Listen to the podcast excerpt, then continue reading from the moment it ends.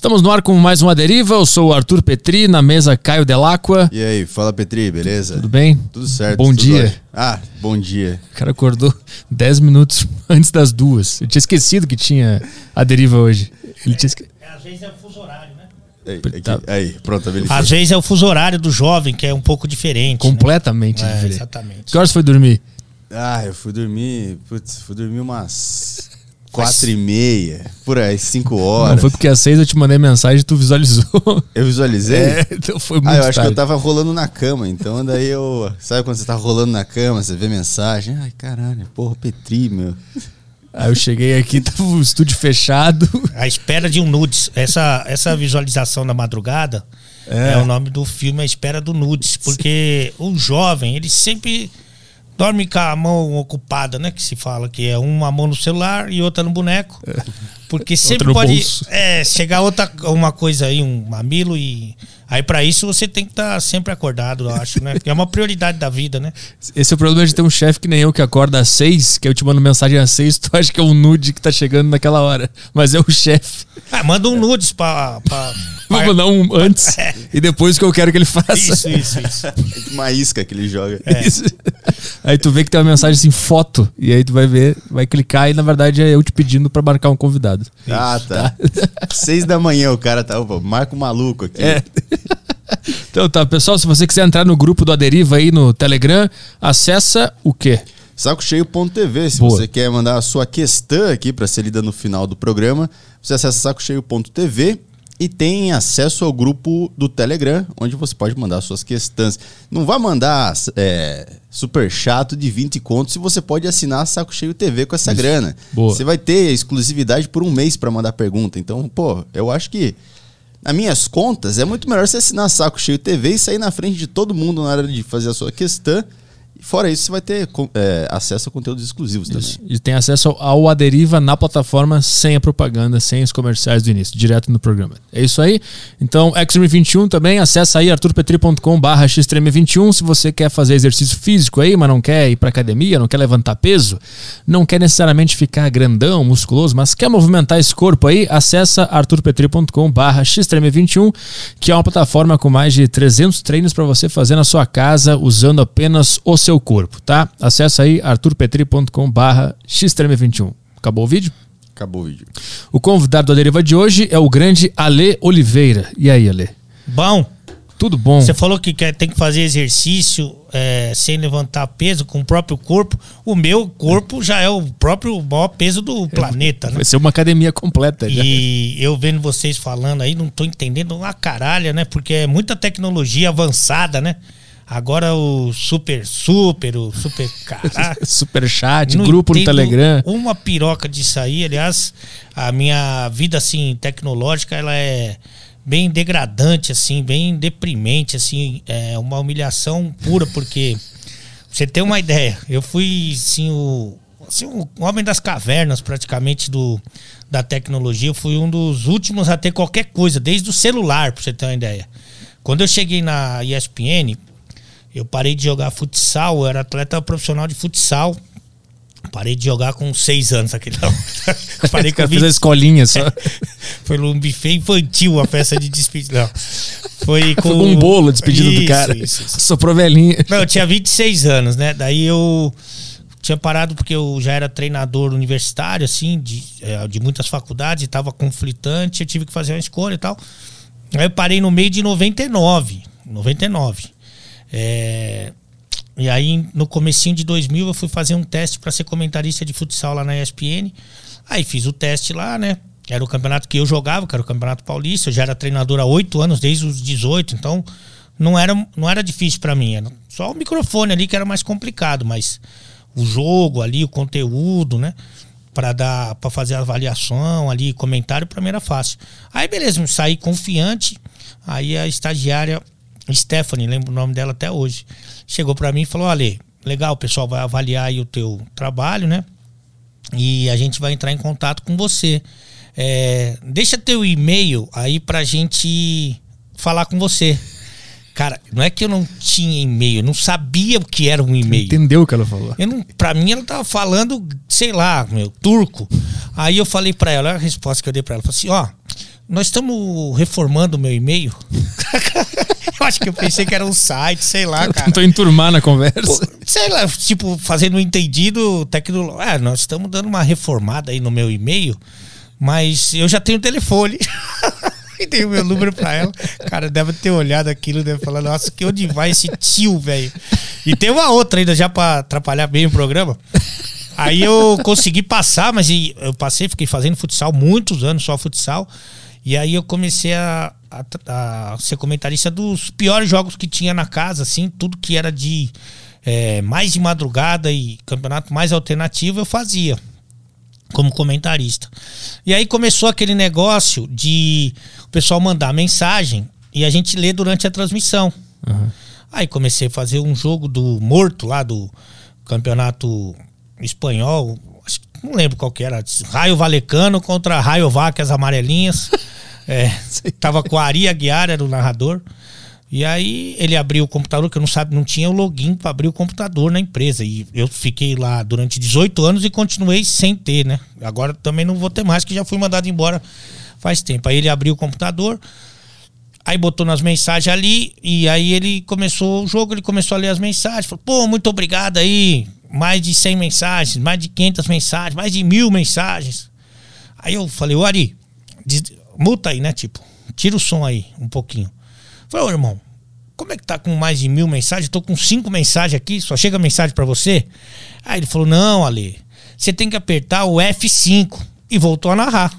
Aí eu, ele olha pro lado assim, de cantinho de olho, tá F5. Cinco. Cinco. Eu sou muito burro de tecnologia, cara. Mas que, quantos anos você tinha nessa época aí? Porra, já era. Eu sou de 73. Uhum. Nós estamos falando em 2000 que eu entrei na, na, na, na ESPN.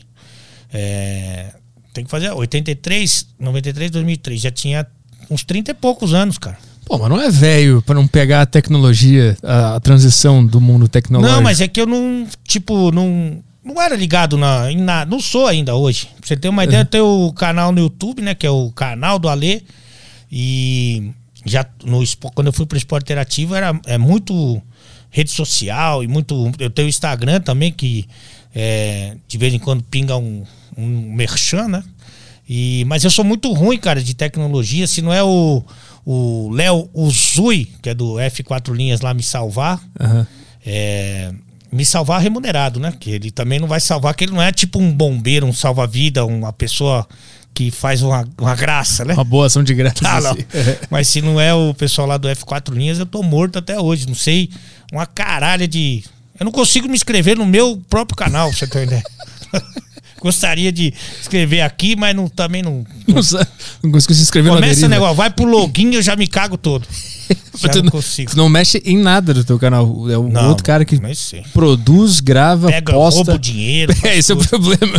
Esse é o mas problema. eu tô acostumado, que eu fui casado duas vezes, então esse negócio de pegar o dinheiro. Perder já, dinheiro. Não, tá tranquilo pra mim. Perder mais da metade do dinheiro é uma coisa, é uma rotina. Pra já. mim é tranquilo.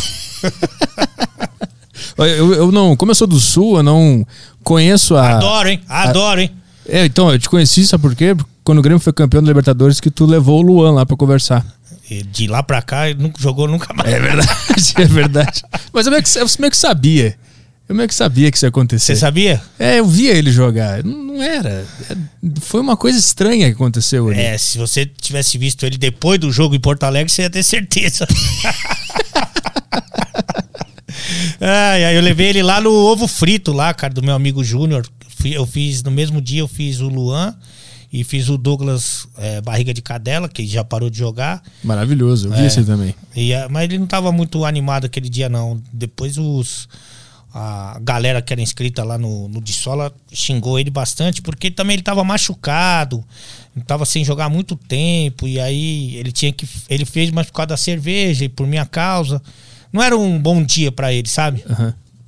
Mas ele foi educado, tudo, mas não foi brilhante, né? A gente sempre espera do Douglas um brilhantismo, né? Porque ele é um personagem muito rico e jogou muito bem também.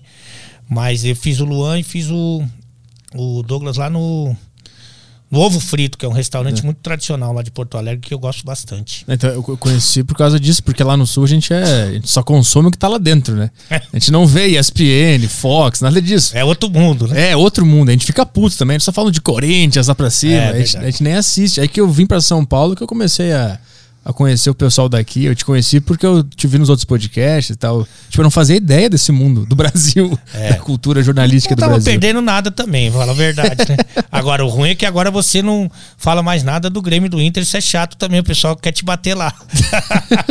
Mas é, eu, eu, é verdade. Os, já foi vaiado no Sul, alguma coisa assim, porque quando a imprensa do centro do país vai no estádio, os caras ficam xingando a Globo, a Band. Ah, eu, eu, eu tenho a felicidade de, de não fazer parte dessa turma aí dos, dos xingados, porque eu acho que a minha linguagem é muito próxima, muito igual, né, da, do povão.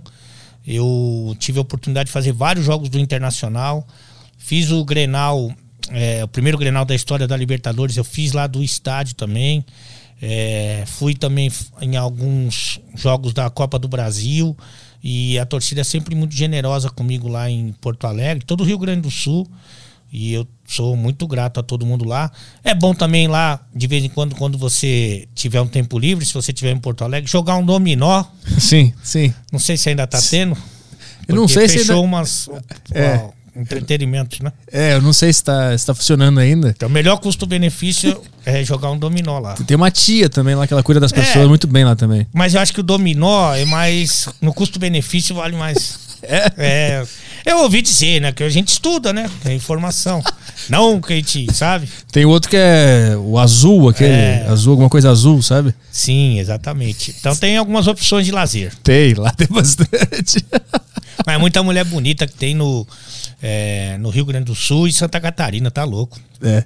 Mas conta da, da pancadaria. tu viu, tu viu o Granal da ah. Libertadores e tu viu. Tu um jogo, tu viu uma luta maravilhosa. Na verdade, assim, o jogo como um todo foi quando o Kudê tava pegando no breu ali o, o Internacional, né? E, e, o Grêmio já era o Grêmio, bem estabelecido, com o Renato e tudo, não sei o quê. E o, o Inter mudando um pouco a filosofia de jogo tal, né? Que era um pouco mais cautelosa. E aí tava querendo jogar um pouco mais. É, teve um pouco de dificuldade na, na fase preliminar da Libertadores. É, tipo, empatava fora e ganhava de um gol em casa. E aí, já no primeiro jogo da fase de grupos, jogou contra o, um representante do Chile, jogou bem. E nesse jogo foi muito legal que o Inter jogou. E o Grêmio também joga, tem essa característica. Então o jogo foi muito bom. Foi até o recorde da audiência da história do Facebook. O jogo foi muito bom. Só que não estava batendo recorde nenhum. Lá pro fim do jogo, que começou a briga, tava eu e o André Henning é, na cabine assim de transmissão do Facebook. E a hora que começou a briga, cara, começou a subir os números ali do Facebook de uma forma assim alucinada, cara. Já tinha uma audiência bem forte, né? E começou a subir os é, 2.2, 2.3, 2.4, mas assim, muito rápido. E aí, cara, é muito curioso, porque evidentemente que ninguém queria a briga. Mas os números estavam ajudando muito. Então era um misto de emoção. Eu, por exemplo, falo assim: Poxa, pessoal, não pode brigar. Vamos parar com essa briga. Ó, oh, puxa, que pena que tá brigando. E lamentável. É, lamentável essa briga. E comemorando, porque essas brigas de jogo aí, ninguém bate ninguém, essa que é a verdade. Depois o cara sai tudo para beber. E, porra, bombou muito. E, e aí foi uma marca importante, uma das marcas que eu. Claro que não tem nada a ver comigo, mas eu tava lá, né? Então, essa é uma marca importante. E outra marca foi na final, na última final de Liga dos Campeões é, Bayern contra Paris Saint-Germain. Foi a maior audiência da história da TV fechada, essa decisão de Liga dos Campeões na TNT. E, então, assim, são, são passagens é, bacanas, assim, que, sinceramente, não, não esperava que eu tivesse presente. Então a, as duas, as duas, os dois recordes de audiência, um foi por causa do Neymar e o outro foi por causa de uma pancadaria generalizada. é, mais ou menos por aí, foi por aí. Porque o Neymar estava muito bem, né? No, na final nem jogou tão bem, porque o time do Bayern é muito foda. Mas ele estava vivendo o melhor momento dele no Paris Saint-Germain, sem dúvida. Levou o time para a final mesmo, que o Mbappé estava até machucado. E pegando o melhor time do mundo, que era o Bayern, então tinha muito apelo. E o primeiro Grenal da história da Libertadores também fala por si só, né? Para mim é a É. maior rivalidade do futebol brasileiro, tirando evidentemente camisa contra sem camisa, né? Casado versus solteiro. Também e o jogo dos pelados, que é um time de meia contra o time sem meia. Não sei se você já Mas eu não conheço. É, você vai todo mundo pelado e aí você põe uma formação é, tá usando meia e a outra não, Pra diferenciar, né, no caso. E, e aí, mas aí não pode ser no inverno porque senão complica um pouco pra rapaziada. Maravilhoso. Tu tava falando antes sobre exercício físico aqui no início, quando eu tava falando do, do Merchan. Quando tu era jogador, como é que tu lidava com a exigência de ter que treinar, se exercitar e estar nos conformes? É, como o, o meu biotipo já indica, eu sou formado em educação física. Aham. Percebi. É, hoje em dia eu mando o cara dar 10 voltas em torno de mim, ele pode correr a maratona de Nova York. Se prepara pra final. É 10k aqui. Aqui é 10k. É o melhor treinador do mundo. Da... Porra, você é louco, cara. Mas é. Então, assim, eu tive é, altos e baixos, assim. Eu já fui muito dedicado à parte física. E depois eu fui muito dedicado à parte etílica, que atrapalha muito, né? Eu tive várias. Porque eu, eu nunca fiz uma coisa só na minha vida. Sempre fazia um montão de coisa junto. Então, eu era treinador e jogador profissional. Depois eu era treinador e tinha um grupo de samba, depois treinador e comentarista. Então ia misturando muito as emoções, mas eu eu acho que boa parte da, da minha vida esportiva, que não foi longa, eu era dedicado, mas é difícil resistir porque eu vivia sempre, é, até os 40 anos, por incrível que pareça, eu vivia num ambiente universitário. Porque eu fui treinador dos 18 aos 40 das faculdades. E ali é muito tentador, né, cara? Jogos universitários ali é o, o destoque da nossa geração ali. E então, assim, é muita tentação. Então, acho que eu, o samba, o gelo vioral, né? O suco da confusão atrapalhavam muito a minha, minha carreira esportiva. Talvez tenha sido na hora de decidir entre continuar sendo treinador de um montão de faculdade e tentar continuar jogando futsal profissionalmente, eu tenho escolhido ser treinador, porque treinador não precisa correr, né? Aham. É, eu perguntar isso. Pesou na, na hora de decidir um dos dois caminhos essa, É, esse eu- gosto pelos prazeres do mundo? É, eu acho que também eu tava. Eu, eu já estava me sentindo mais decisivo como treinador do que como jogador. Porque fazia uns, uns dois últimos anos ali que eu não estava tão focado, tão dedicado. Tinha que dar muito treino para as faculdades, às vezes faltava no meu treino ali como atleta. E, e aí tava me dando mais prazer ser treinador. E, e aí, treinador, eu tinha mais como evoluir. Como jogador, eu só, só era queda, né? E, e bem, bem acentuada. E aí, eu, na hora da decisão, eu escolhi ser treinador. E por, assim, por ironia do destino, foi quando pintou na minha vida aí a, a comunicação, que é do que eu vivo, ou tento viver até hoje. Nunca tinha sido um sonho teu ser comunicador. Nem tinha, passava pela minha mente, cara. A minha ideia. Cara, eu ganhei algum dinheiro fazendo três coisas na minha vida. E nessa ordem também é o meu. É o que eu gosto mais. Que é ter jogado bola, ter sido treinador e trabalhar com a comunicação. Só que financeiramente foi o contrário, né? A comunicação que me deu algum dinheiro e várias oportunidades. O treinador, como era treinador de 800 mil faculdades, também me dava mais. E em terceiro lugar, o, a carreira de atleta, é, a desgraçada carreira de atleta que me deu pouca verba, né? O, o teu sonho quando tu era criança, adolescente ali, era jogar bola. É, eu acho que era. Talvez até jogar futebol, né? Eu joguei futebol até um pouquinho antes da minha primeira Copa São Paulo de Juniores, que é tipo o vestibular aqui pra, pra rapaziada, né? Ah, tu, tu participou da, da Copa Não, São Paulo? daí eu, eu tava no Palmeiras futebol e futsal. Meu pai é palmeirense.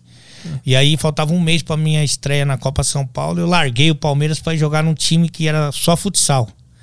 Meu pai ficou um ano sem falar comigo. E aí eu larguei. Ah, o campo pagava mal, tinha que treinar muito. É, eu era zagueiro, então só participava, só aparecia no erro, o treino era ruim. Pô, então o campo de treino era lá em Pirituba, longe pra caramba. O futsal não, era mais dinâmico, ganhava mais dinheiro, treinava menos, podia transar. E então aí eu fiz a opção de ficar só no salão. Mas eu acho que de garoto, assim, era ser jogador de futebol, né? No salão, tu jogou em qual posição? Eu era fixo, mas só que participava mais no jogo, uhum. né? Mais dinâmico, assim. O treino também já era mais moderno. E então era mais prazeroso. E como é que to, todos os jogadores têm que ter uma habilidade todos, técnica, é. né? No campo, se o zagueiro for meio bruco, não tem problema. É, né? e assim, é, tem assim, o jogo é mais dinâmico. Tanto que se você pegar aí o.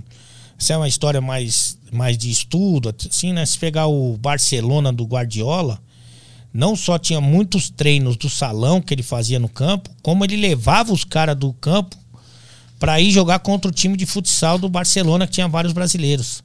Ah. Então é bem interessante essa, essa evolução do Barcelona nas mãos do Guardiola, porque tem muito a ver, tem link aí com o futsal.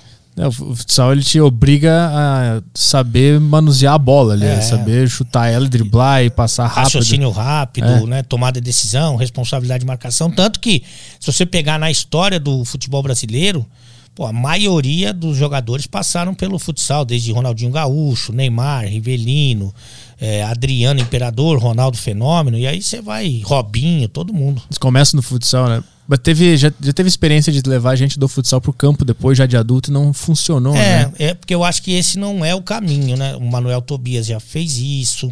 Falcão, né? Fez... Falcão fez isso, né? É, que assim, que eu acho que o interessante é você ir levando as duas modalidades, você fazendo ali, jogando e treinando futsal e o futebol com cargas equilibradas, e conforme você vai ficando. É, vai ficando mais adulto, assim, né? Vai ficando mais próximo do profissionalismo. E aí você vai sentindo se você tem mais aptidão para um ou para outro. Mas eu acho que os treinamentos eles podem ser complementares e acho inclusive que essa seria uma grande saída para a revelação de mais e mais craques no nosso futebol mais habilidade, né? É. lá, lá, no Grêmio tem bastante gente, tipo Jean-Pierre, aqueles volantes lá, Matheus Henrique, Darlan, que Isso. são bem habilidosos. Não sei se eles vêm do salão também, mas. Ah, tem uns essa... que, que vêm, porque trabalham na base e tal, é. e aí você. Você, ah, você desenvolve é, mais, mais características assim que tornam um jogador diferente. Tanto que tem essa, essa molecada eles trabalham, é, são muito versáteis, assim, eles trabalham em várias posições e ocupam vários lugares do campo. E eu acho que isso também tem muito a ver com futsal. Eu, eu lembro que eu jogava futsal na escola, né? Eu jogava na seleção da, da escola lá. E aí eu fui fazer a escolinha do Grêmio, que era campo. E aí eu. Aquela coisa de que posição tu joga, e cada um inventa lá, fala o que, o que acha que vai jogar. Eu falei lateral direito. Acho que eu gostava do Arce. Eu achava que eu ia ser lateral direito. Eu lembro, começou o jogo lá. A primeira que eu fui para cruzar, eu não consegui voltar pra defesa. É. Meu pulmão começou a doer e eu desisti. Falei, não vai dar, não vai, não vai rolar. O caminho é longo, né? Porra. Principalmente para voltar. Pra ir até que. É. Parece que é uma descida, né? Pra Sim. voltar. eu fui feliz, achando, caralho, tô jogando futebol, que foda. Vou cruzar que nem o Arce. Eu, eu lembro que eu cruzei a bola. Aí a zaga afastou e eu tentei voltar correndo. No meio do caminho eu já botei a mão aqui. É, e já é, comecei a caminhar. É o que eu chamo lá nas transmissões do lateral soldado de guerra. Aquele que vai, mas você não sabe se volta. Volta mancando. É, às vezes não volta. Né? volta com a mão no peito, é, ou não volta. É, maravilhoso, maravilhoso. Mas lá quando tu começou a ser técnico com 18 anos. É. Quando tu... eu entrei na faculdade de educação física, eu jogava futsal profissionalmente. O meu primo fazia direito na USP, ali no Largo São Francisco. E eles ficaram sem treinador.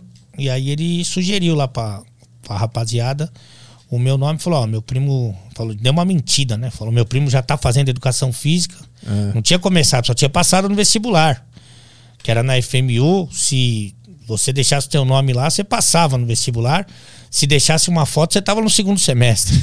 E só tinha passado no vestibular. E aí ele falou: Ó, meu primo tá fazendo educação física, é jogador profissional. Ele pode dar vida, dar treino pra gente. Aí eu fui lá. Eu tinha 18 anos. Eu era o mais novo do time que eu dirigia. É, isso que eu ia perguntar. Não era molecada, era adulto. Não, era, time de adulto. Era universitário, né? Uhum. Segundo, terceiro ano de direito lá da USP. Uhum. E aí eu fui entendendo, fui pegando. Fiquei na, no direito da USP, eu fiquei 22 anos. Caralho. Na GV eu fiquei 23, na FAP 15, Medicina Santa Amaro 11, Unip 5. Fui treinador de muitas dessas ao mesmo tempo, né? Para ver se dava meio salário, porque professor de educação física, eu treinador universitário é difícil, mas eu fui treinador de montão por muito tempo. E tu, é, tu era bom, tu conquistava, conquistou campeonato, foi ah, do caralho? Ali na, dentro da minha realidade, assim, tanto que eu era de várias faculdades, assim, eu sobrevivia disso, minha, minha vida, depois que inclusive eu parei de jogar, eu vivia disso, tanto que mesmo como comentarista da ESPN, que eu fui dos 26 aos 40, eu continuei sendo treinador. Porque ali, além de ser a minha paixão, ali que me abastecia muito para é, desde conceito do jogo, assim, de porque muita gente fala é, sem ter vivido e uhum. eu, a minha vivência era continuava ali, né? Eu tava ali, eu saía do, do programa de TV, é, ou saía de um jogo e ia dar treino, ia ter um jogo meu, eu tomando as decisões, eu vivendo as situações. E também de linguagem, cara, porque como eu sou da categoria subóbito, sou bem já antigo, assim, né? Quase retrô. Mas a minha linguagem sempre foi mais atual por causa dos atletas. Uhum. Porque eu tava ali, eu podia ter 38, 39, 40 anos, mas eu tava convivendo com a, com a rapaziada ali de 20, 21, 22. Agora eu voltei a fazer isso, conviver com essa galera, só que é, porque eu separei com o público feminino, né? Mas isso é uma outra história. Como assim? Como assim? Não, porque eu. Depois que eu separei, é. eu tô trabalhando bastante com a, é, a geração da idade olímpica, ali, sub-23. Uhum. Que é uma geração que diz a pele boa, né? Que fala. Uhum. E aí eu, eu fui um pouco por esse caminho, mas, enfim, isso não vem. Frases que podem gerar cancelamento. Não, acho que não. Não, você pode namorar com quem você quiser, sim. não é? Sim, sim. É, evidentemente que ela tem que querer, que no meu caso é bem difícil. Sim, sim, sim. Tem um colega, tem um colega meu que é famoso e ele preocupado que você falou do cancelamento. É. E ele faz o seguinte: Hoje em dia, quando ele vai transar com a. Ele gosta de moças, né? Que é uma coisa até que já caiu em desuso. É, infelizmente rapaz. gostamos, né? É. E aí ele. Quando ele vai transar com a moça, ele falou: olha, sabe o que eu faço? Eu tenho que fazer um vídeo dela falando que ela tá, vai transar comigo porque ela quer transar comigo Sim. de livre e espontânea vontade. Eu falei, olha, para arrumar uma mulher para transar comigo já vai ser difícil, se não for deficiente visual. Agora, fazê-la confessar isso, ela não vai querer admitir nunca. Você pode perguntar, pode torturar ela. Você deu pra ler? Falo, não, não, pelo amor de Deus. Ela nunca vai admitir. Então, e se, e se, ela for gravar o vídeo, pode ser que durante a fala dela ela se escute ah, e pense no que tá fazendo. De repente ela fala, deixa eu ver esse vídeo. Já... Eu falei. Não, não. Ela vai repensar. Então aí estamos nessa fase do cancelamento.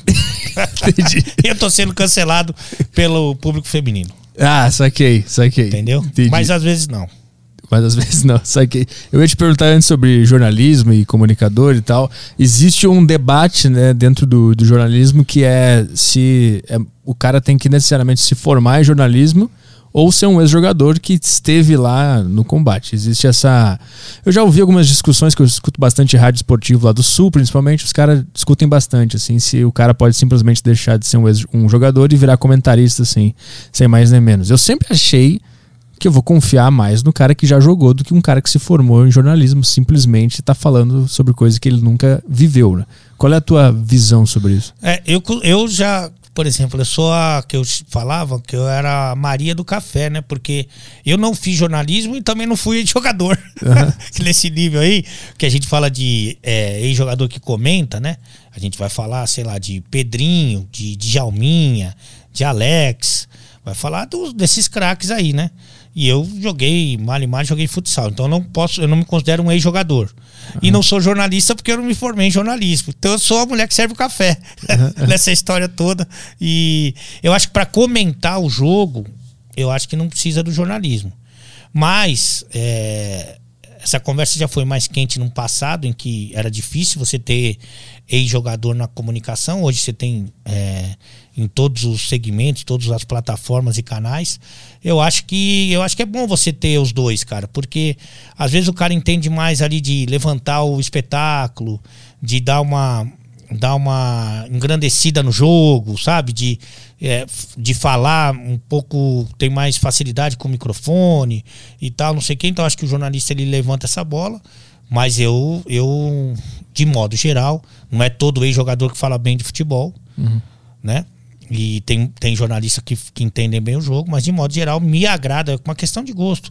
Me agrada mais ver os ex-jogadores falando. Quando tu tá analisando a partida, tu, tu te vê como técnico daquele time e se bota naquele papel? Eu me vejo dos dois lados, para falar a verdade. Me vejo como treinador, é o que eu faria como treinador, e qual seria a minha reação como atleta. Uhum. Então eu tento fazer um equilíbrio para ficar mais próximo possível da realidade da, do jogo, né? Uhum.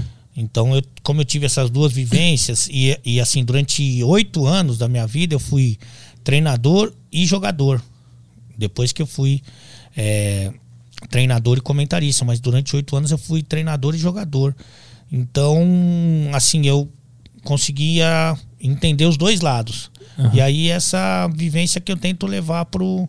E um pouco de sensibilidade, assim, e bastante alegria, né? Que o pessoal chama carinhosamente de palhaço. Mas é, eu tento levar isso no, no comentarismo esportivo, né? Como é que tu conseguiu inserir esse estilo de comentar? Porque o comentário sempre foi muito quadrado, né? Muito É. sério, como se o cara estivesse falando sobre uma situação super séria. E tu vem com uma, uma, uma veia muito mais descontraída. Tu sofreu uma resistência para emplacar esse estilo? Como é que foi a evolução disso? Eu acho que resistência eu sofro até hoje, pra falar a verdade. e muito forte.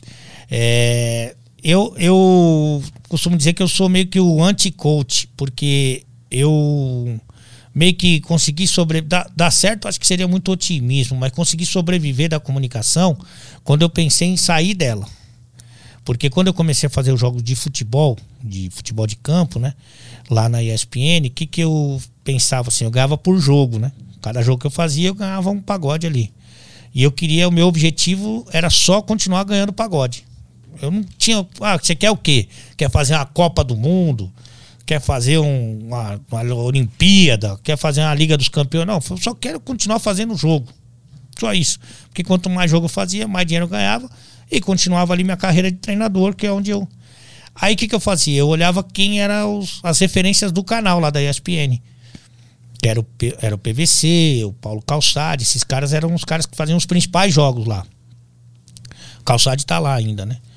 O PVC tá no, no Sport TV. É, aí eu olhava esses caras e tentava imitar o estilo deles, que era bastante estudo, bastante número, bastante estatística, sabe? Tudo bem diferente do meu estilo. E saía uma bosta, porque eles são bons fazendo do jeito dele, eu sou ruim fazendo do jeito deles. E aí teve um dia lá que eu tava, sem querer, tava vendo um VT do jogo meu, né? Tipo, tava passando de novo, e eu tava passando o canal. Aí botei lá, daí falei, nossa, como é chato isso, cara. O jogo já era horroroso. E eu ainda tentando ser outra pessoa, era pior ainda. Aí eu falei, ah, quer, quer saber, eu vou. Eu vou parar com isso aí. Mas não podia pedir demissão, porque eu não era contratado. Chegou assim, ó, quero minhas contas. Aí o cara falou, "Ô, irmão, você nem contratado você é. Você quer pedir as contas da onde? Você nem trabalha aqui, só. Se tiver jogo, nós te chama. Então não podia nem pedir as contas, né? Que é meio humilhante. Mas eu falei, eu vou fazer do meu jeito, que é o jeito que eu fazia nos treinos, que eu fazia no bar, que eu fazia na quando eu jogava bola, no rachão. E vou fazer do meu jeito. Os caras vão olhar aquilo, ainda mais na ESPN. Vão olhar aquilo e falar, o que esse maluco tá fazendo? Não chama mais ele para nenhum jogo. E eu vou seguir minha vida como, como treinador. E comecei a fazer assim. Teve uma mudança de direção lá de comando na ESPN. Mudou um pouco a mentalidade. E aí os caras começaram a olhar para mim com um pouquinho mais de cuidado. Eu fui ganhando minutos, mais jogos. Aí me botaram num programa que daí que você já fica mais. é, ah, se- se sente mais incluído ali naquela, naquele esquema ali. E eu comecei por esse caminho, comecei a ganhar confiança. E na verdade foi quando eu pensei em desistir eu, e virar eu, que eu falei, aí ninguém, ninguém vai querer eu. Uhum. E aí que a coisa começou a andar. Ficou livre pra fazer o que tu quisesse É, tipo, e mas deu assim, certo. falar, eu não, sem nenhum tipo de pretensão. Só tava esperando, tava com a bunda na janela esperando alguém me dar um pé. Aham. E alguém foi lá e fez um carinho. no- Aí fiquei de cu duro e fiquei. E aí deu certo. É, deu tipo semi-certo. Eu tava, eu tava vendo também, eu sempre pesquiso a pessoa que vai vir aqui, né? E como eu não conhecia a imprensa do centro do país de forma profunda, eu fui ver teus outros podcasts que tu gravou, outros, outras as matérias, tal, Vilela, o Podpah, fui ver o que, que tu falou lá. E aí eu vi que tu tem uma história muito grande, uma história muito marcante com o cancelamento. É. Só que eu não quero te perguntar sobre a história em si, porque tu já contou pra caralho isso aí. Mas ficou na minha mente. Uh, eu fiquei pensando, cara, esse cara tem uma força mental do caralho para não colapsar. E se manter meio que. Cara, isso aqui é o Twitter, são uns jovens ali falando, eu desligo a tela e minha vida continua. Tu chegou a psicologicamente sofreu um abalo por causa das, das, notícias que saíram de ti, da, quando as tuas frases que claramente eram uma brincadeira viraram outra coisa da pedofilia, tudo tipo assim, não consegui dormir um dia ou ficou um, algum mês numa tristeza ou tu leva de boa isso? Não, essa parte da rede social eu só fico meio assim apreensivo porque é, infelizmente, a minha mãe, que eu carinhosamente chamo de Baby Sauro, ela tem acesso e ela vê tudo, cara. Deve estar tá vendo agora e lendo os comentários. Tomara que não tenha muita gente xingando, cara, porque ela vê tudo, tudo, tudo, tudo. É, só não sabe mexer no Twitter, que não é uma. É, não é uma rede social de Deus, é criado pelo demônio. eu brinco que o Twitter é a rede social de quem não transa, né? Não, faz, não tem um orgasmo faz muito tempo, mas é, os caras são bravos e tal. É, mas eu não, eu fico meio preocupado com a minha mãe, que é velha, bem velha, assim, muito velha. Se eu já sou velho, você imagina velha. E, e aí dela ler as coisas e, e se abalar e tal, ou até é, um tempo atrás a minha filha. Mas isso eu não ligo. O que eu ligo é assim, de, desse tribunal da internet, eu acho muita, muita sacanagem, desde a própria imprensa, né, que, que é, em alguns casos se perdeu muito, assim, a troco de uma de uma manchete, de um clique, assim. É, essa parte que, que acaba afetando diretamente a tua vida, inclusive profissional, né? Pessoal uhum. e profissional. Isso aí me incomoda, esse tribunal da internet, que porque o cara põe uma manchete lá, é, em, em alguns casos, ou em muitos, uma manchete que nem é verdade, porque ele sabe que no Brasil, infelizmente, é assim, que se depois ele tiver que se retratar, ele põe uma notinha ali no fim do site e fica tudo bem e acabou. Então é mais esse julgamento aí da internet e esse comportamento de uma parte da imprensa. Mas eu também tenho meus. Eu, eu depois de muito velho agora, né, recentemente, é, num, nessas situações difíceis que eu tô passando, de familiar e profissional e tudo, eu fui na. procurei ajuda da terapeuta e já fui na terapia em quatro sessões. Em duas ela chorou. o homem que fez a terapeuta chorar. Mas eu tenho também, cara. Eu quando eu tô trabalhando, ou quando eu tô produzindo, ou tô criando, ou tô com, com meus amigos e tal. É, muitas vezes eu tô com meus amigos trabalhando, né? Gravando, fazendo alguma coisa assim. Eu tô forte, assim, eu me sinto com é, um poder de superação, assim e tal, e, e tô é, mais mais preparado. Mas quando, várias vezes, quando eu tô sozinho assim, eu não tenho essa, essa estrutura que você citou. Uhum. E aí dá uma desabada, assim, né? E. É, enfim, eu não, eu, aí eu já não, não me sinto é, tão, tão poderoso assim, né? Emocionalmente. Mas a vida tem que continuar. Tem muita gente aí que depende de mim e meu pai, minha mãe, minha filha, enfim, outras pessoas, que eu tenho que estar tá com a cabeça boa e, e, eu acredito mesmo, né, que cada um tenha uma missão aqui, né? É, toda, todo ser humano ele vem aqui com um propósito e o meu eu assumi para mim, pelo menos, de deixar a vida aí de uma galera menos pesada, assim, tentar deixar, transformar o dia de alguém é, um pouco mais leve, assim, e eu tento é, pensar nisso todo dia e executar essa missão, independentemente do meu estado é, psicológico emocional. Uhum. Às vezes não dá certo, mas eu tento fazer isso aí e é o que me faz bem e o que me dá força é isso aí.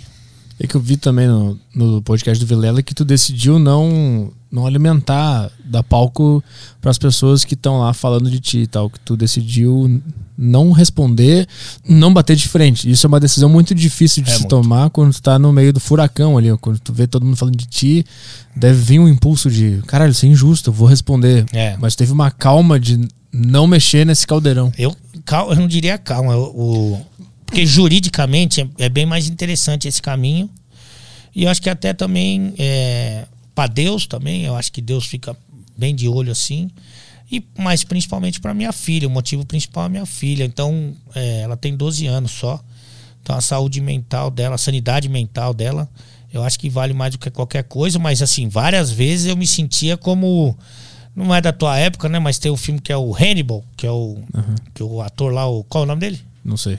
Que ele fica todo amarrado assim, os caras amarram o dente dele, amarra ele eu me sentia assim amarrado para não responder, porque uhum. eu tenho um montão de prova, um montão de situação, mas é, isso tudo tá na esfera jurídica.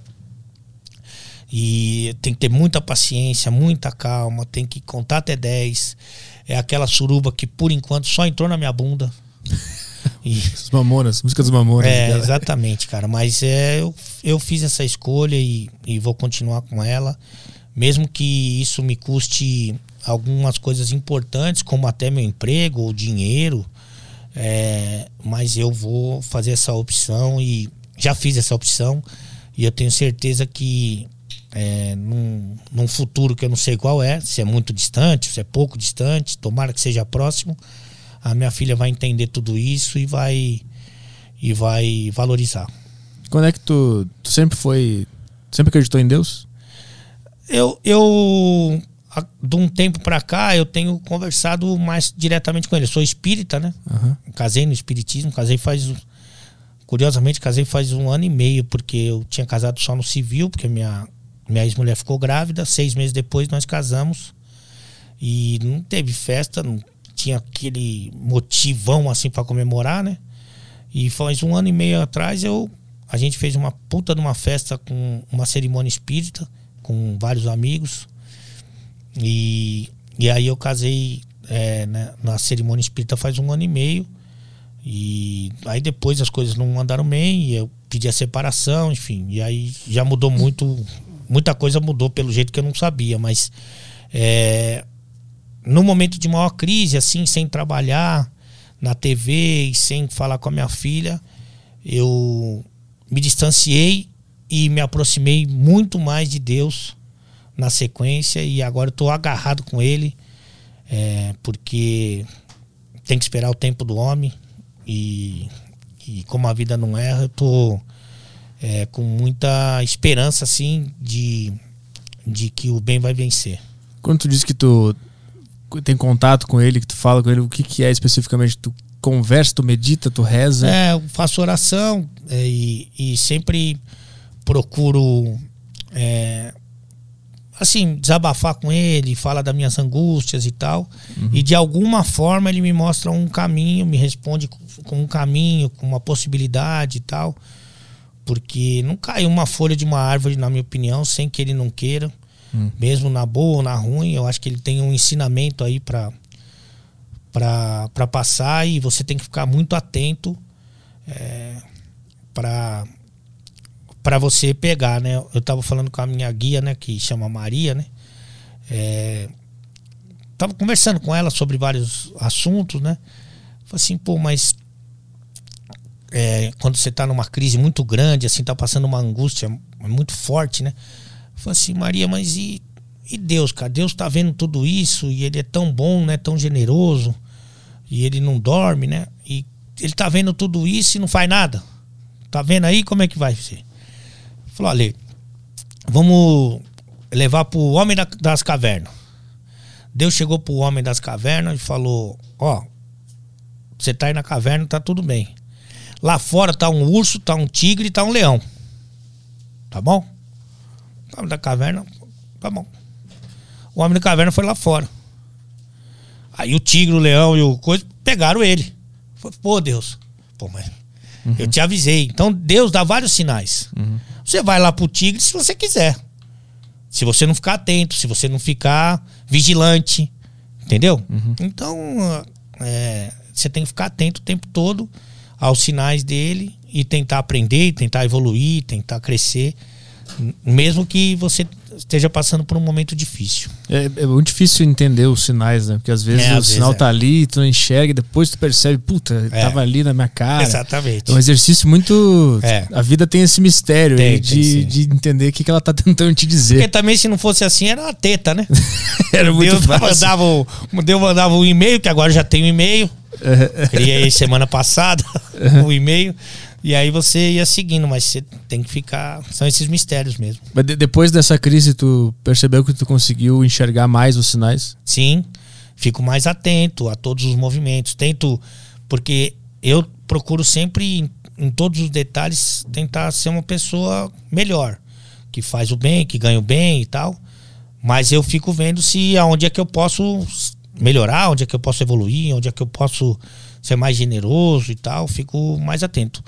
E, e aí eu acho que você vai começando a entender um pouco das lições. Uhum. E Nesse, nesse momento também, tu te sentiu sozinho em algum momento ou sempre teve algum amigo junto? É, é assim, é complicado, né? Porque tem algumas situações que nem tem, vamos supor, a justiça dos homens ali, tem a justiça de Deus. E nessas duas, para mim, eu tô muito amparado. Mas tem hoje, hoje não, já há algum tempo, tem a opinião pública, né? A opinião pública ela define muita coisa. Então, se vocês fizeram uma cagada aqui ou falarem uma coisa, uma brincadeira que não gostar, aí a opinião pública vai vir vai vir forte, isso já im- impacta no patrocinador, que já impacta na audiência, que já impacta no Então tem a opinião pública que você não consegue muito é, prever o que vai acontecer, né? E aí eu tenho, eu acho que eu tenho muitos é, colegas assim, muitos conhecidos e tal, pessoas que gostam de mim, mas para você se posicionar publicamente é muito complicado. Porque daí você eventualmente vai tentar tirar o teu da reta para tirar o dele da reta para colocar o teu. E aí pouca gente vai fazer isso, né? É Muito muito difícil hoje em dia. Por mais assim que eu tenho certeza absoluta que as pessoas que me conhecem sabem do meu caráter, da minha índole, sabem de, de muitas das verdades e tal, mas é difícil o cara se posicionar publicamente. Mas assim, eu me senti mais abraçado respondendo a tua pergunta, porque eu viajei bastante assim, né, para me isolar em alguns lugares. E nesses trajetos eu encontrei é, uma, uma população assim, um povo muito generoso. O Brasil não é o Brasil do, do Twitter, não é o Brasil só da internet. Tem ali o ao vivo que não dá pra mentir. E eu vi muita gente me passando força e me dando carinho. O projeto foi pra alguma cidade menor pra se isolar e ter um tempo pra pensar? Foi- eu fui várias, vários meio que esconderijos assim. Aham. para meditar e para tentar é, entender melhor o que estava acontecendo e, e fui para para um montão de lugar e, e é sempre que eu chegava nesses lugares antes de, de ficar ali no meu cantinho eu encontrava uma, uma galera assim um pessoal que que acredita em mim que gosta de mim que confia em mim que de alguma forma se emociona ou se diverte comigo e isso para mim foi um combustível importante É que é muito desproporcional, né? O, os ataques ou o ódio que vem da internet e às vezes tu pensa, caralho, todo mundo me odeia. E aí depois tu conhece alguém pessoalmente e a pessoa não é aquele monstro que tá ali naquele Twitter. É muito louco isso. É, é uma minoria barulhenta, né? E que o pessoal dá muita importância hoje, e eu não dou nenhuma, mas é. Que é o mesmo, às vezes é o mesmo cara que vai lá te xingar no, no Twitter, se ele te encontrar na rua, ele te pede um abraço e uma foto. Mas enfim, a gente tem que tentar absorver da melhor forma possível e, e tentar usar isso a teu favor, né? Eu, eu brinco muito comigo, assim, até pra. Porque eu sou desse jeito, não me levo a sério mesmo, nem um pouco. E brinco muito comigo, até para evitar mais cancelamentos ainda, embora aconteça.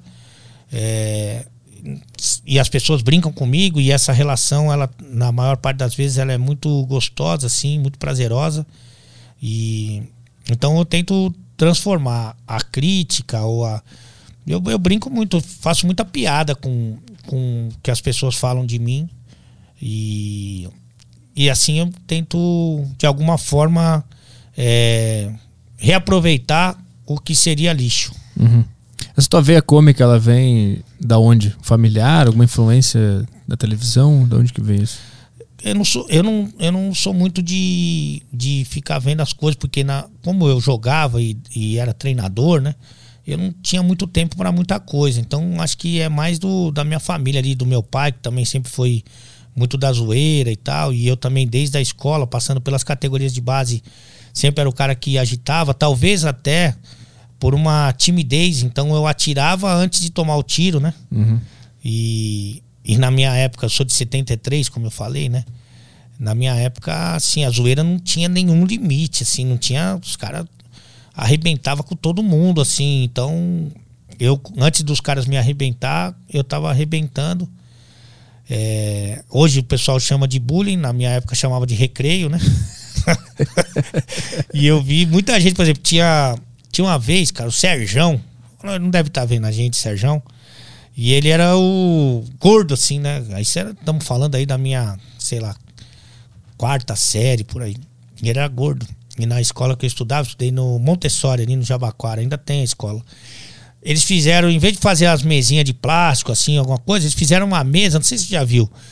A mesa e, a, e o lugar de sentar, a banqueta era de cimento, só que redondo. Então fizeram, assim, um queijo, né? Fizeram a de cimento e fizeram a mesa de cimento e botaram um buraco no meio ali que eu acho que era pra, sei lá, colocar um guarda-sol, alguma coisa quando tivesse é, muito quente, sei lá. E a gente pegou o Serjão e botou nesse buraco da mesa de cimento. Imaginei, cara já. No, no recreio botou o Serjão lá. Beleza, acabou o recreio, o Serjão. Quem disse que o Serjão conseguia sair de lá? Entalou. Aí começou a aula e o Serjão lá. Acabou a aula da manhã, o Sérgio lá começou a chegar o pessoal da tarde. o Sérgio lá tiveram que chamar o bombeiro. Acho que passaram ó, um KY, uma vasilila no Sérgio. Cara, o Sérgio, depois de um tempo, eu encontrei com ele, cara. O corpo dele. Que eu fiquei com desejo no Sérgio. É. De tão forte, de tão coisa. E ele contou que aquilo fez com que ele Mudasse. mudasse o corpo dele. Aham. E de. Sabe? E tem um montão de gente Sim. que era deficiente estética que virou bonita, e enfim. Tem cara que era chamado de burro, que estudou mais e passou no, na FUVEST, ou passou no ITA, na caralha. E assim, e isso na minha época, falando da minha época, cada um com a sua época. Isso ajudava muito a formar o caráter, mas muito, mas muito. Agora não sei como é que funciona. Agora o jovem não tem caráter, né? Essa frase. Essa frase é minha. Essa frase eu pego pra mim, não tem problema. Eu quero sair no UOL. Meu objetivo é sair no UOL. Puta, eu saio todo dia, cara. Todo santo dia. eu quero sair cara. uma vez só, só pra ver como é que é. Fica do meu lado. Você vai sair daqui a pouco. Aí eu vou te mandar mensagem, cara, agora eu sei como é que é isso aí. Eu queria, no meu sonho é não sair no UOL. Esse é meu sonho. Mas tudo bem. Mas tu, tu era um cara muito tímido e tu Era. desenvolveu isso porque a- o ambiente da escola te obrigava a não ser, é isso? É, senão eu ia ser o UOL. Senão eu tava lá no. Eu não era gordo, né? Mas eu tava, tipo, tava lá no. entalado de alguma forma. Estaria entalado. Isso. Aham, Então, ou você. Ali era. Era o faroeste. Tinha Aham. que, você tinha que sair atirando, senão os caras te matavam. É interessante que a pessoa te vê e nem imagina que um dia tu foi tímido, né? Mas tem muito humorista que é tímido. Sim. Tem uns que não falam, né? E, mas tem muito humorista que, que é tímido, que eu acho muito louco, porque eu acho que aquele stand-up lá, embora tenha participado de todos, né? É, mas não ali sozinho no palco, né? Eu acho que é muito pular de paraquedas, cara. Você não sabe o que vai dar. É loucura. Loucura, cara, porque não deve ter coisa mais frustrante do que, além de brochar, né? Que eu chamo de todo dia, é, do que você contar uma piada e ninguém se manifestar, assim, ninguém dá um. Deve ser muito foda, mas eles têm muitos desses aí que são tímidos, cara. É, pra caralho. A gente, a gente também, a gente faz comédia também, eu e o Caio, a gente é os puta problemático mental. A gente consegue falar com ninguém. É, o Caio dá pra ver pela, pra pelo ver. rosto, né? Das puta olheira, né? Nossa! Vamos ver como, é, como é que a gente tá de tempo aqui. Eu sempre pareço um convidado de alguém numa noite de stand-up. Eu sempre pareço amigo de alguém. Tipo, os comediantes, eles se reúnem assim pra falar, ó, gente, cada um vai ter cinco minutos tal. E sempre olham pra mim com a cara, tipo, mano, você não é comediante, sai daqui. Você não tem, você não tem cara. Pe- Pega uma gelada lá pra nós. Pega uma gelada, pô. Falou, não, traz uma gelada aí. Não, vou me apresentar hoje. Vamos fazer uma. Que, horas você disse que tinha que sair mesmo? Acho que é 340, né? É, tipo, né? Eu vou pro Tá. Morumbi, aquela salinha, pra quem é de São Paulo, conhece a salinha Fará Maluf. Aquilo lá é a caverna do dragão. Você entra lá e não sai mais, Eu né? não sei o que é. É a avenida que vem pra cá. É do lado aqui da, Ah, tá. do- da Casa dos Horrores aqui. e eu moro no Morumbi, cara. É um, eu saí de, ontem de casa pra É, chegar longe pra boné. aqui. Muito. São Paulo não tem muito trânsito, né? É o foda de São Paulo. Meu ex, meu ex tem tela de descanso. Que você põe ali ele fica. O foda de São Paulo é que tu não pode, tipo assim, tu tem uma ideia foda, e aí tu fala com teu amigo, cara, vamos fazer isso aqui agora. Aí tu chama o Uber, tu fica meia hora no Uber, tu chega no lugar, tu já perdeu a vontade de É, Mesmo fazer. que esse cara for teu vizinho. Esse- São Paulo é foda, porque eu sou de Porto Alegre, lá tu chega em tudo em 10 minutos. É, Anda reto, tá no lugar que tu quer. Aqui, meu, verdade. Lá longe é 15 minutos. Aqui longe é 40 minutos. É. Aliás, ah, que saudade do meu Rio Grande do Sul, hein? Tá com saudade? Nossa, mãe. Não de ninguém especificamente, hein? Antes que já me, me levem pro outro caminho, que eu gosto do povo, ok? Entendi. Santa Catarina também. Santa Cataralha é bom também. Se bem que eu vou te falar uma coisa, não. Você que é, não é milionário de feição ou financeiramente, não se atreva a ir pra Jurerê. não, mas você não tem Não, chance. vai lá que os caras, o pessoal eles percebe pobre e feio de longe. Você tá, você nem chegou na, no- na, na balada ou na praia, pobre, fora, feio. Deus aparece e fala: Não, Caralho. pode ir. Deus tá vestido de Richard lá no Jurerê e com um balde de champanhe. que lugar de filha da puta, não tem uma pessoa feia lá, cara. Fui pegar a garçonete, ela falou: "Não". Não fui, não fui pegar, né? Evidente fui pegar um drink que eu falo. Enfim, ô lugar de filha da mãe. Imagina o Caio, Jurerê Internacional. Meu Deus do céu. Esse olhar de depressão aqui. Nossa. Tu é o cara mais avulso da história de Jurerê Internacional. Tô te imaginando lá de chinelinho. Chinelinho, bermudinha de. Não, não vai. Temos questões aí da, da turma? Temos questões. é, o que, que você acha de priorizar as questões em áudio aqui? Boa. Porque a gente tá com o tempo apertado. Porque aqui é rádio, né, meu amigo? É isso aí. Vamos lá, vamos pra questão aqui do Vinícius Albuquerque, mandou sua questão em áudio. Boa. Tá saindo. Mas ele é mudo. Ele mandou Ele que- mandou em Libras. Isso aí é Produções Boa tarde, Caio. Arthur Petruski, Caio Delacqua de Fiore e Ale Oliveira. Eu queria perguntar pro Ale se, se você sempre foi assim, largadão, é, nunca ligou muito pra ofensa, essas coisas assim. A gente vê que você passa uma vibe boa enquanto você tá conversando. E é bem a cara do, do pessoal que acompanha aí o podcast do, do Petri. Eu queria saber se aconteceu alguma coisa ou você sempre foi assim de se autodepreciar, como usando isso como forma de fazer as outras pessoas rirem. Boa tarde, Arthur Petro. Aí. É, um abraço pra você. Cara, eu, eu não era assim. Eu, eu antes, quando eu tava vivo, assim, eu brincava com os outros. Eu tava vivo. É, eu ainda era jovem, assim, né? Tinha a ereção. E eu brincava com os outros, mas daí não pode mais brincar com os outros, eu comecei a falar mal de mim. Então, em mim, eu tenho material pra falar de feio, de gordo, de careca, de gay, embora não praticante, né? Mas, enfim. Eu tenho. eu, eu consigo mais ou menos me virar assim. Embora outro dia eu tenha sido acusado de gordofobia, que também era uma coisa que eu não, não esperava. se, se o cara falou que eu era gordofóbico, aí é difícil pra nós. né? O cara se olha no espelho e grita consigo mesmo, todo Porra, dia de manhã. Mas enfim. Mas qual foi a frase? Por que o cara falou isso? Não, porque eu- o ano passado eu voltei a fazer é, futsal, é, a Liga Nacional de Futsal, por um site, é, TVN Esportes, até para tentar devolver um, um pouco do muito que o futsal me deu, para tentar divulgar tal, a liga. E eu tava fazendo um jogo e o. E eu não tava. Não tinha muito tempo para estudar os times, né? Que nem eu faço na Liga dos Campeões e tal, no Campeonato Brasileiro. Mas eu tava ali, que eu conheço bem o futsal, eu sou íntimo do jogo. E tava fazendo os jogos. E aí tava. Passou o banco de reservas do time do Marreco. E aí o narrador falando, narrador gordo também, eu gordo. E eu passou o banco de reserva assim, daí tinha um cara muito grande, cara. tipo, muito grande, cara. Pensei que era um dirigível, uma propaganda. Aí ele falou: aí tá o Big. Um abraço pro Big. É, aí tá o Big, terceiro goleiro aí do Marrecos, 150 quilos. Tá um pouco acima do peso. Falei, é, tá um pouco acima do peso do rinoceronte. da categoria sub-mamute. Que nem a gente não parava mais de falar. E, mas falando sempre de mim, do narrador e dele, todo mundo no mesmo bonde. Uhum.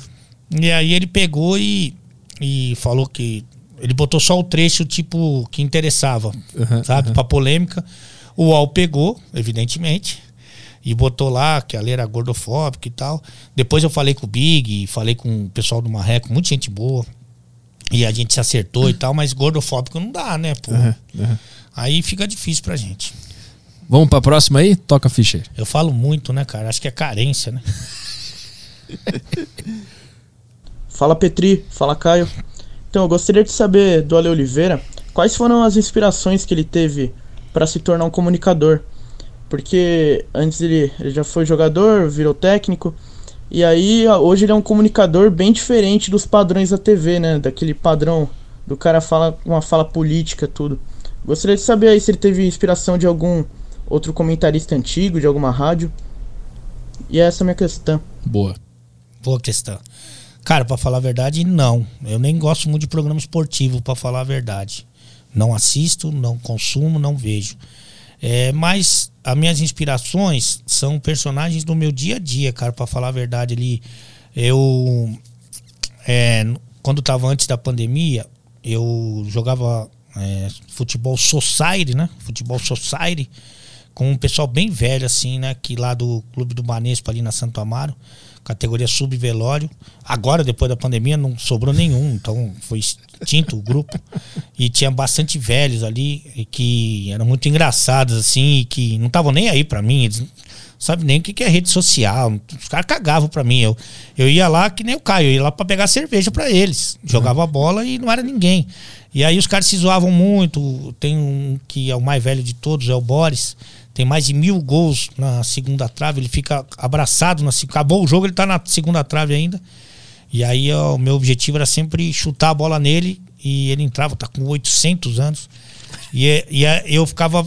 A minha inspiração sempre foi o povo. Uhum. Quando eu era treinador, eu ficava vendo a linguagem dos caras que eles falavam, dos jovens e tal.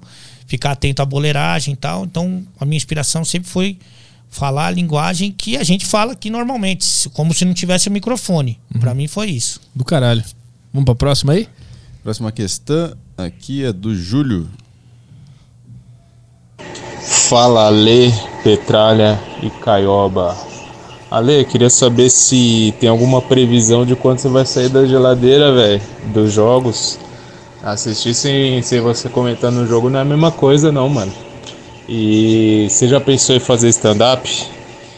É isso, um abraço, manda um beijo pra mãe do, do Padilha lá, que eu sei que você come. e é nóis, valeu pelo trabalho de vocês, que é foda. Valeu, Júlio. Cara, você sabe que a mãe do Padilha, ela é a Catifunda, do, que fazia a escolinha do professor Raimundo, a dona Catifunda. E, e aí eu sempre, sempre tive uma fé com ela, acho ela muito sedutora, embora um pouco envelhecida, né? Mas muito experiente, assim, nas, entre quatro paredes, né? E, e, aí, e aí, recentemente, eu tava lá em Curitiba e, e o Afonso tava lá, ele mora em Pinhais, né? Que é ali pertinho. E aí eu fui no churrasco lá na casa do Afonso, tô lá tomando uma, que o Afonso não bebe, né? Ele fica com aquela cara de Pedro de Lara ali, achando que é o Masterchef do coisa. Parece um pouco o cabelo da Paola. E aí eu tô tomando uma lá, chega um senhor. Falei, então, Ale, você está falando que está pegando a minha mulher? Eu falei, senhor, senhora, quem é sua mulher? Foi a mãe do Afonso. Falei, ah, Catifunda. Falando, não é Catifunda o nome dela, não sei o que, começou a dar de dedo em mim. Não, porque falta de respeito, não sei o que. Eu sou o namorado dela, não sei quanto tempo. Sei. Cara, foi me dando um constrangimento, cara. Eu olhava pro Afonso, o Afonso olhava pro outro lado. Falei, agora, cara? Aí, daqui a pouco ele começou a dar risada. Falou, não, olha, sou seu fã, não sei o que, papapá. Mas eu não, eu não infelizmente, eu não. infelizmente. Não, não pego a catifunda. é, Sobre a geladeira. Da geladeira, cara, tem que ir é mais para perguntar pro pessoal lá do esporte interativo. Quando eu, quando eu era do time, era esporte interativo. já virou TNT Sports, não sei se já mudou de nome. Mas aí tem que perguntar para eles, cara. Eu tô fazendo a rádio, o Estádio 97 ali na Energia 97, tem o canal do Alê, que inclusive a entrevista atual é do Anderson do Molejão, que uhum, uhum. Maravilhoso. Declaração maravilhosa. o Anderson é, do Molejão. Amanhã, que é quinta-feira, sai uma resenha muito gostosa com o Abelão, o Abel Braga, uhum. ex-técnico do Inter. E eu tô lá no canal do Ale e tô no, no estádio 97 lá na Energia sobre o esporte interativo. Eu não eu não posso responder, só eles que podem. Essa entrevista com o Abel foi pós término do campeonato, né? Foi, foi agora, foi semana, acho que semana passada, por aí. Como é que ele, ele achou que tava ganho? O que, que ele te falou? Ah, ele sempre falou, fala bem assim do Flamengo e tudo, respeitou, falou da trajetória dele, como é que foi difícil no começo, com resultados ruins, com Covid e tudo. Mas ele acreditava muito. Ele fez algumas considerações sobre a arbitragem nas duas, nas duas últimas rodadas. Hum. Foi bem severo com relação a isso.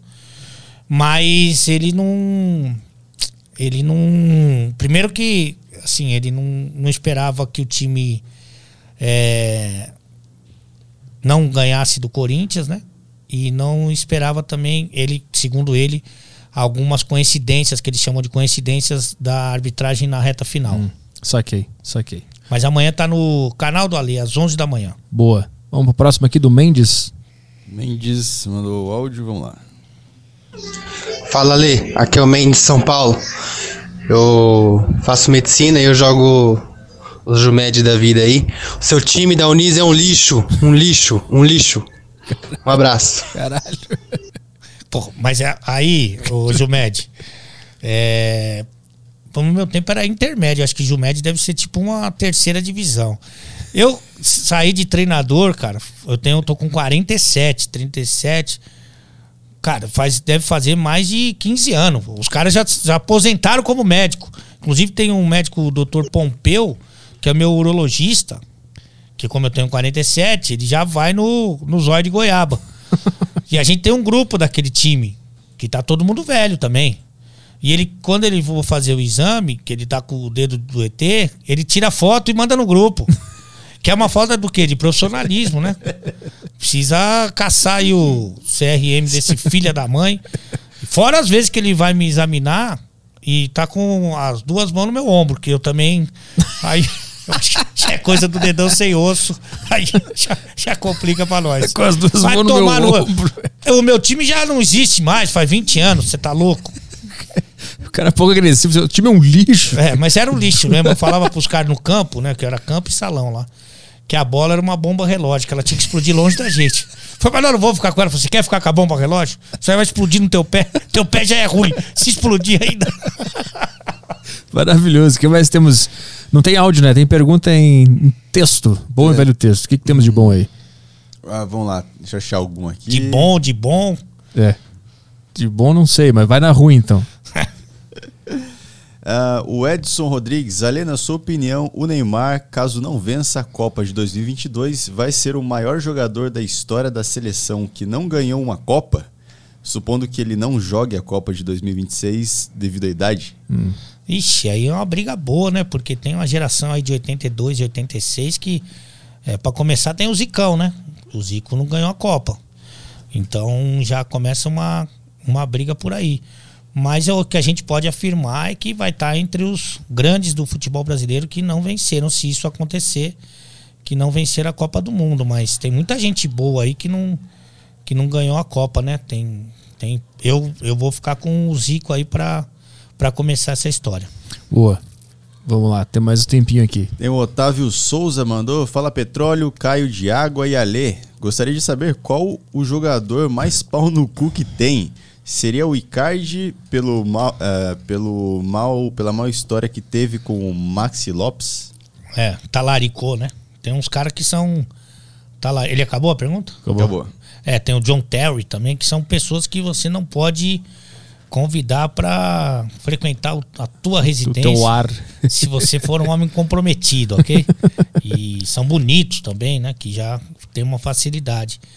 Ah, eu acho que esses caras que que jogam com o cara, seja na seleção ou no clube, e que pega a mulher do cara. Pô, tem tanta mulher. Pra jogador, então, cara. Pô, até o Amaral casou. Tudo. Certo que deu errado, cara. Pokémon, mas. é, tem tanta mulher pra jogador, né, cara? Vai pegar a mulher do companheiro, cara. Eu acho isso bem. Bem feio mesmo, assim, bem. Ah, não gosto não, pô. Por mais que às vezes a mulher não gosta muito do marido, tem a mulher que não gosta do marido, né? Acho que todas, né? Casou pra se vingar. Mas- e aí a mulher dá um mole, porque tem as mulheres que dão um mole, né, cara? E aí o cara, pô, mas vai pegar outra mulher, cara. Vai pegar, eu conheço gente, jogador bonito. Bonito, hein? Na verdade, lindo. Que ele não vai nem em festa de aniversário de criança, de nada, de nenhuma comemoração, pra não ter problema de da mulher dos outros jogadores olhar pra ele. Aham. Porque ele é bonito, solteiro. Aí, sabe? Sim, sim. Então o cara já nem vai. Aham. Então esses caras que pegam a mulher do outro aí, é, principalmente tendo muita opção, porque você acha que o Icardi não pode pegar quantas mulheres? Vai pegar justo a mulher do outro, cara. É. Não gosto. O que mais temos aí? Tem uma questão boa aqui, deixa eu só achar ela. O Fábio Oliveira mandou. Salve Ale, Petri e Caio. Ale, gostaria, eu gostaria de saber se possível. eu Não, gostaria que você falasse sobre a época de treinador do Hebraica. Em especial a história do campeonato que tinha jogo de ida e volta. Abraço. É, porque a Hebraica pra mim foi o, o auge, assim, da minha carreira falida de treinador, porque eu tinha carteira assinada. E eu não- no universitário você não tem carteira assinada, né, cara? Você tem. Às vezes o jogador faz vaquinha pra pagar teu salário. Se ele não entra, ele não dá o dinheiro. É uma puta zona, o cara faz uma rifa, faz uma festa pra pagar teu salário. É uma caralho, né? E na Hebraica eu recebia 13 salários e meio. Tá certo? Se juntar os 13,5 não dava um. Mas você era carteira assinada, décimo terceiro e meio aí. Tinha é, vale isso, vale aquilo. Então, pô, tipo um profissional pra mim, né? Só que é um time só de judeu, né, cara? Só a comunidade que pode jogar. Quem não é judeu não joga. E eu já cheguei lá, no meu primeiro jogo, na minha estreia, dei a preleção e pedi pros caras rezar um Pai Nosso Ave Maria. Logo de saí. Logo pra começar, fechei a roda e Pai Nosso que estás no céu, santificado. Olhei, cara, ninguém foi. Falei, será que ninguém sabe a letra dessa caralho? A letra. parei, parei ali no meio do negócio. Falei, cada um faz o seu. Perdemos o jogo, mas não fui mandado embora por causa disso. Aí fiquei mais dois anos lá. Mas só que aí o volume de atividade na TV já tava muito grande. Aham. Então, puta, não dava pra. E tinha que bater cartão de ponto, caralho. Mas o que, que é essa história da. Não, vou e falar. Ah, tá. Aí eu não tava muito por dentro das coisas, do campeonato, não ia muito em treino e tal, por causa da TV. E, e aí só que a gente chegou numa fase de quartas de final e que eu consegui ir na semana de treino, consegui ir no jogo, como treinador do time, é o mínimo que se espera, né? E o, a gente pegou, classificou em sétimo e pegou o Juventus da Moca, classificou em segundo. O time do Juventus era mil vezes melhor que o nosso. Aí eu nos treinos e na preleção e durante o jogo, eu coloquei em treinamento dos caras que, que a gente é, tinha que chegar no segundo jogo, era melhor, mata-mata, né? Melhor de dois jogos. Chegar no finalzinho do segundo jogo vivo.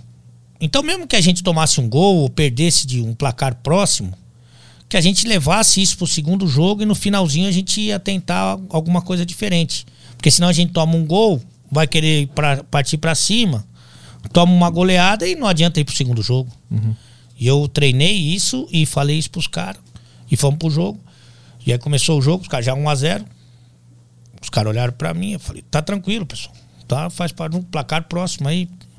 Nós conseguimos empatar, que no nosso caso já seria uma goleada, mas eles fizeram mais um gol no segundo tempo.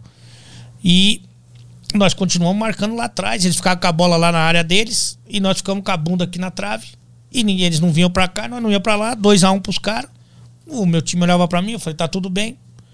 O outro time não entendia nada, tá tudo normal. Acabou o jogo, falei, ó, cumprimenta os caras e vai pro vestiário. Nós comemoramos que perdemos 2 a 1 um, que era dentro do plano do placar próximo, chegar vivo no segundo jogo. Aí nós comemorando tal. Cumprimentou os caras. Eu vim na fila também cumprimentando todo mundo. Já era, já era da ESPN há algum tempo. Fui cumprimentar o treinador dos caras, o treinador do Juventus, com alguma desumildade, né? Que é o mínimo que se espera de alguém que trabalha na TV. Falei, "Ah, Parabéns aí, professor. Bela vitória.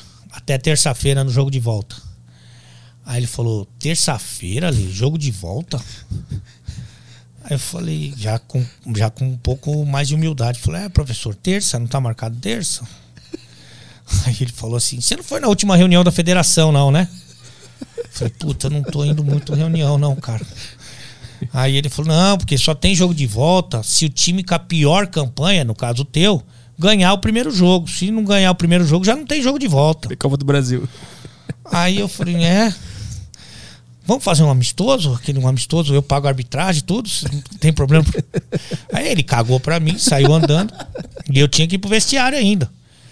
Pô, tô, che... tô longe do vestiário já vejo o barulho dos caras. Ah, comemorando, quebrando lâmpada, chuveiro. Os da vida. Eu entro no vestiário, falei, hum, acho que tem um problema aí, hein?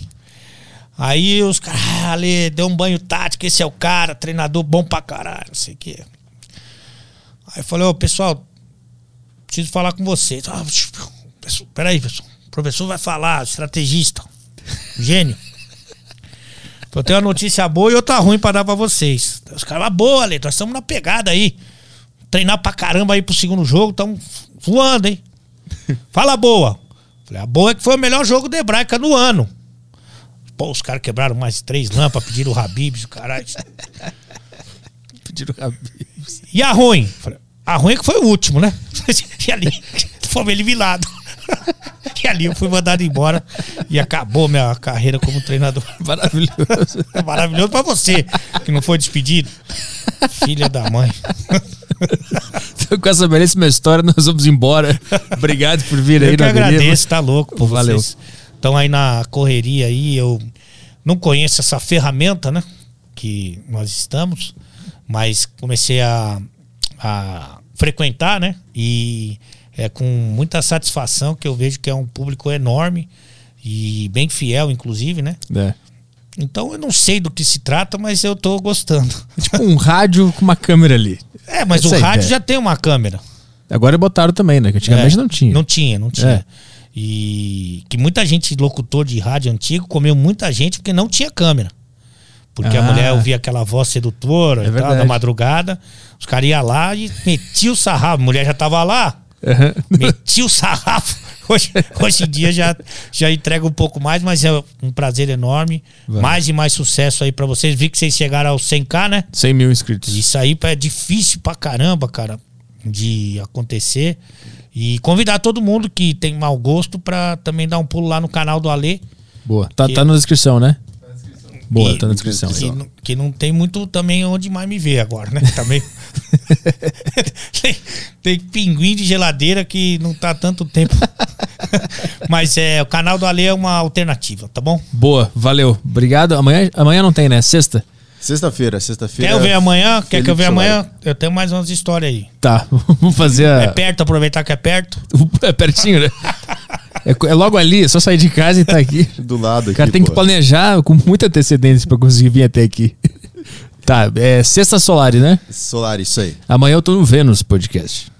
Isso aí. Tá? Então tá. É, dá um like aí nesse videozinho pra nos ajudar. Opa, porque o Aderiva é o menor podcast da Podosfera e nós precisamos da, da sua ajuda. Dá um likezinho aí. Não precisa compartilhar, deixa isso aqui entre nós. Vamos partir dessa pra melhor. Vamos ver o que tem do lado de lá. Valeu, pessoal. Até sexta-feira. Fui.